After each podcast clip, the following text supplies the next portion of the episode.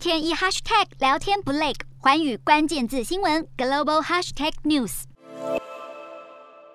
美国各地超市的奶粉货架上一片空荡荡，民众寻遍所有的药局、超商，都找不到婴幼儿需要喝的配方奶粉。美国陷入奶粉荒的原因，除了通货膨胀和供应链危机之外，还有一大原因，就是知名品牌雅培的婴儿奶粉疑似遭到细菌污染，造成婴幼儿死亡。厂商虽然负责的下架了三种婴幼儿系列大量奶粉，却也加剧了这波婴儿奶粉荒，上百万美国家庭的孩子面临断奶危机。而且有些宝宝因为身体状况必须服用某种特殊的配方，如果配方奶粉继续缺货，宝宝们没有合适的奶可以喝，将无法健康的成长。美国从去年一月到今年四月，奶粉的缺货率飙升五倍，达到百分之四十三。焦急的父母让美国民怨沸腾，极右派的政治人物也像捡到枪一样，痛批拜登政府忙着援助乌克兰，忽略了自家人。白宫表示，目前已经采取措施，将会敦促奶粉制造商和零售商加强供应。另外，也呼吁民众不要囤货。针对非法囤货并从中获利者，政府会积极追踪调查，